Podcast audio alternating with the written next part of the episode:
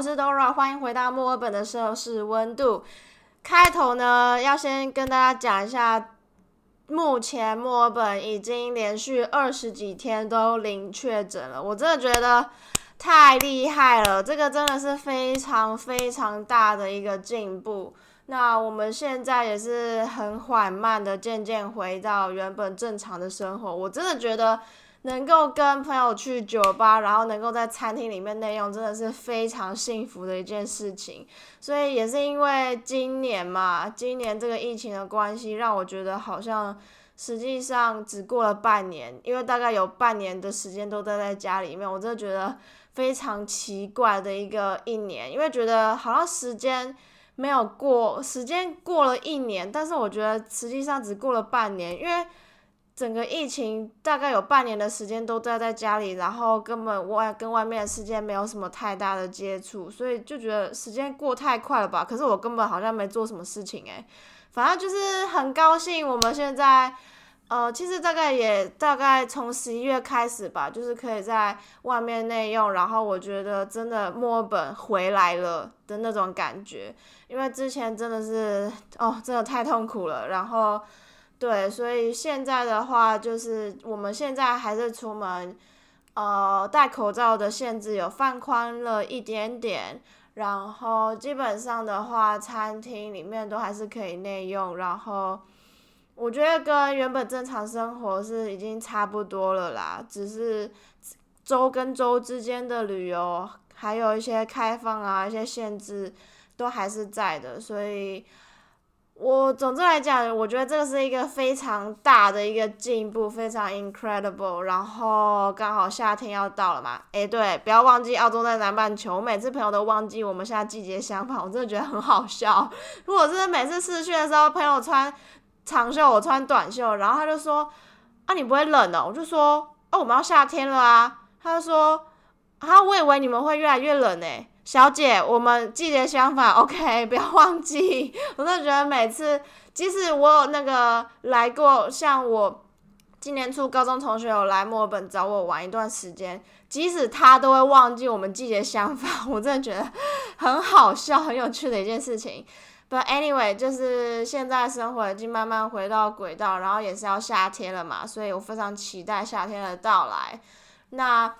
大概在不久前呢，我现在录音这一天是星期三。那我大概在一个小时前吧，送出了我们四堂课里面最重要那堂课的最后一个作业。我再要为自己鼓掌一下，因为这堂课在这个学期真的经历了非常多的风风雨雨，然后其实中间也有发生了一些我们学生不太高兴的一些小插曲。那。对，今年就是因为疫情，让我们非常的有非常多的 difficulty，然后，但是我们都走过来，都 overcome 过来了，所以我真的要替自己有一个大大的鼓掌。那，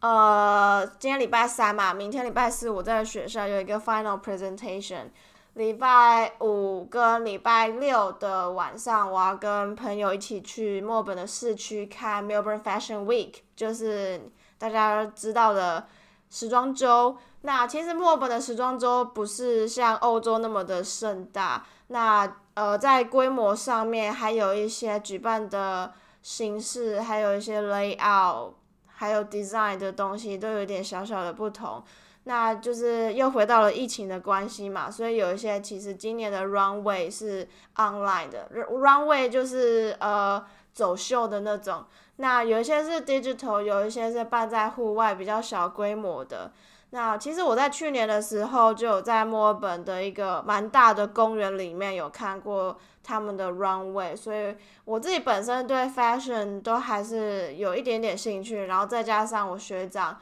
呃，他在大三的时候几乎都是拍时尚的东西，所以我们就约好要一起去看，所以有点小小期待。因为我其实去年的时候，我去年的时候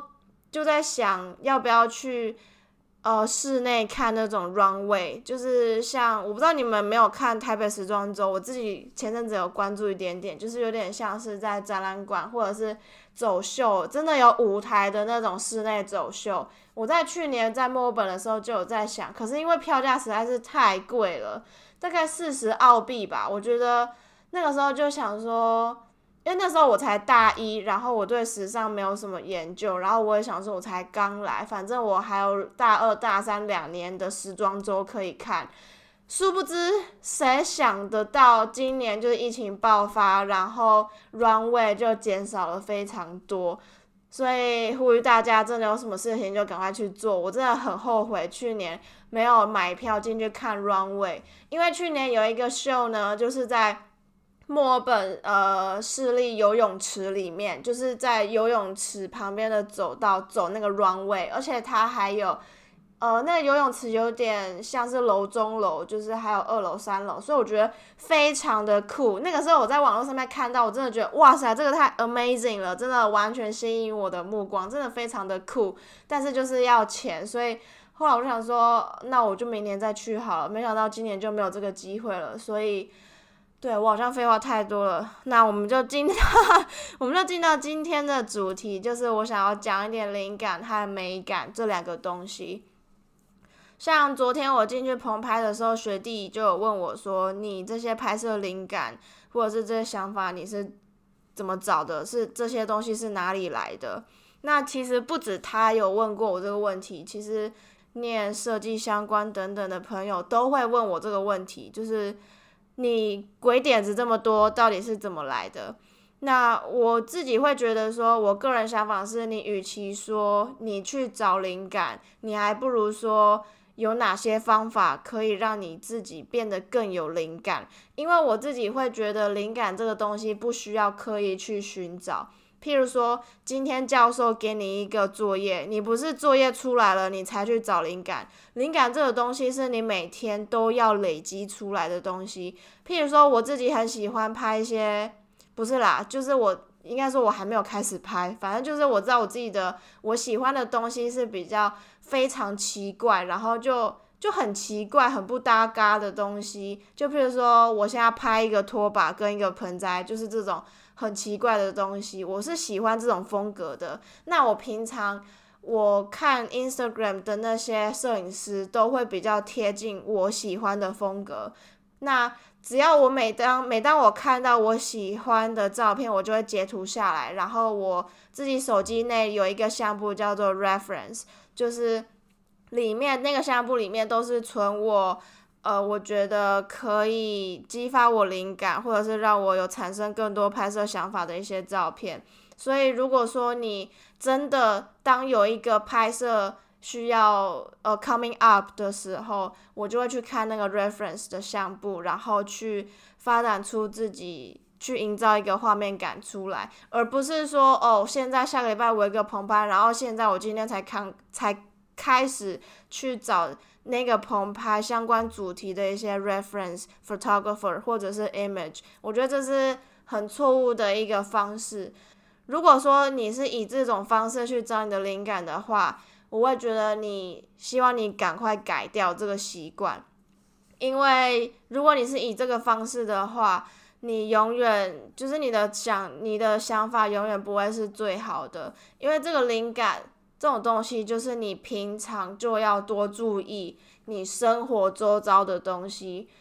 因为摄影这个东西有一个很重要的点，就是你看到的东西跟你头脑想的东西跟一般人是不一样的。譬如说我自己啦，我自己就很喜欢非常颜色鲜艳、很 colorful，然后 design 很漂亮的东西，所以我自己平常其其实。就会有一点职业病，你知道吗？就譬如说，我今天去买一杯饮料，如果说这杯饮料的 design，它的那个瓶身或者是 logo 设计很漂亮，我可能就会把它拍下来存在我手机里面，或者是我会多看它几眼。我相信这个是平常人比较不会去注意的地方，或者是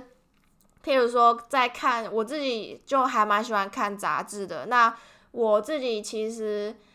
看到喜欢杂志的时候，我都会把它买下来。那我买的，我买下来的原因不是因为它是跟摄影有关系，而是我很喜欢它照它杂志里面的照片。我不管它是这个杂志是在讲食物，是在讲呃 recipe，在讲食谱，还是甚至是在讲服装设计等等。只要我不管它领域是什么，只要它的排版设计还有照片我非常喜欢，我就会把它买下来。那这些是我觉得是也是另外一点可以讲到的是，灵感这个东西你不能从单一领域里面得到。就譬如说我自己本身就很喜欢看歌手发专辑的时候。呃，各大杂志都会去采访他们，然后请他们讲那部那个专辑背后的一些理念跟想法。我觉得这个东西是对你在创作过程当中非常有帮助的一环。因为即使说你们就是因因为譬如说摄影跟音乐的创作过程那个 SOP 是完全不同的，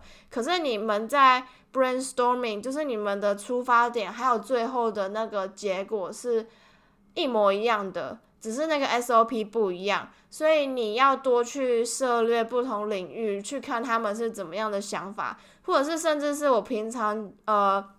就会听 podcast，譬如说我也有在听呃设计师的 podcast，或者是维里安呐，他有时候会采访一些歌手等等，我都他就是像一般的创作者一样，灵感来了马上写完，然后但是米其林他跟他不一样，他是努力型的那种。他会逼自己说：“我今天坐在录音室里面，我就是要写出一首歌出来。”他是比较偏努力型，然后逼自己的那种。但 OZ，我相信 OZ 跟剃刀都是比较属于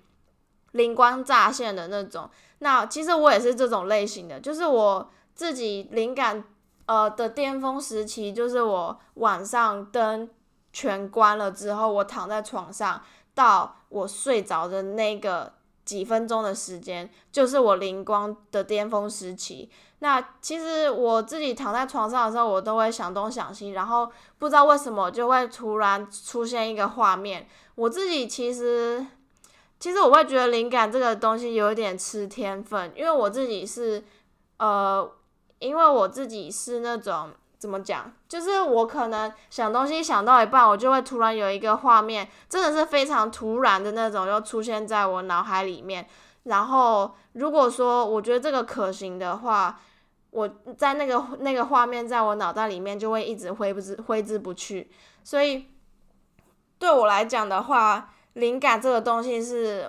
非常突然的，就会出现在我脑海里面，就是 for no reason，我也不知道原因是什么，就会突然出现这样。那至于美感这个东西的话，我觉得跟灵感完全相反，因为美感这个东西是你要付出努力的。那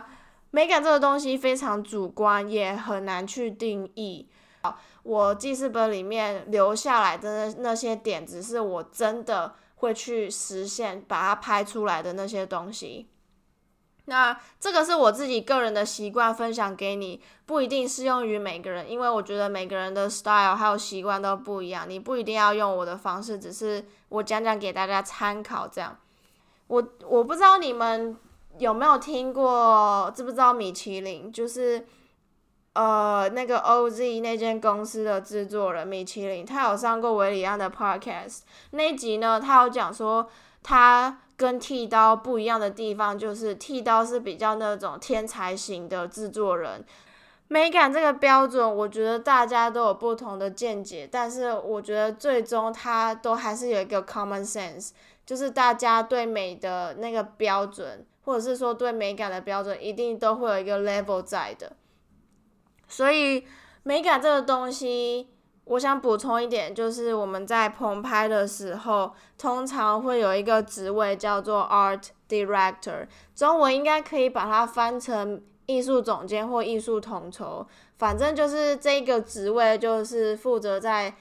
在跟摄影师还有设计师讨论画面感的呈现，还有美感的搭配问题。那其实 Art Director 这个职位呢是。比较像是在杂志公司比较大规模的 photo shoot，还有或者是就反正就是规模比较大的话，才会有 art director 这个职位存在。不然其实一般的话，就只有 model photographer、stylist，还有化妆师、发型师这样子。那 art director 的话，我觉得是可以让你练美感的一个职位。所以我其实我自己也不太敢说我自己美感有多好。但我还我觉得我还在一个努力的阶段啦，因为你在拍摄到大规模的 photo shoot 之前，你在这之前你一定要做出很多努力，你才能慢慢你才能慢慢的往上爬嘛。那你往上爬之后，你才会有更多的人加入你的团队，所以到最后你才会可能聘请一个 art director 来帮你拍摄。至于怎么努力呢？我自己是觉得你可以多看 Behance，或者是多看杂志，或者是有时候像我一样，我像上学期的时候就有做一个比较、比较、比较、比较怎么讲，就是比较 based on 呃 sculpture，就是雕像，还有呃 paper work，就是纸类的那些堆叠，或者是拼贴 collage 那类的东西。那其实，在上学期的那个作品当中，我觉得我自己美感有提升一点，因为其实我花很多时间去想，说我生活的物品我要用什么颜色去搭配它的背景，然后我那些拼贴要怎么摆、怎么粘会比较好看，就是这些东西是那那段过程当中我学到很多，然后我觉得。在颜色搭配上面是美感很重要的一环，尤其是一些 pattern 花样等等之类的东西。所以其实美感这个东西，我觉得更吃天分，因为有一些人真的是我见过，他美感能力真的很强的人，尤其是男生。我不知道大家同不同意，就是我自己在学校的时候发现，就是同可能比如说类似的主题拍出来的话。男生通常会拍的比女生还要好，我自己猜测是有一个原因，是因为男生比较敢于尝试。我自己发现说，譬如说我们在棚拍或者是一起做作业的时候，我觉得男生比较敢敢去尝试不同种可能，然后女生是比较 well prepared，然后比较小心翼翼的那那类型。所以以上就是我对灵感还有美感的想法。那灵感的部分我讲比较多，是因为真的有很多人问我，所以以后我自己会觉得说，真的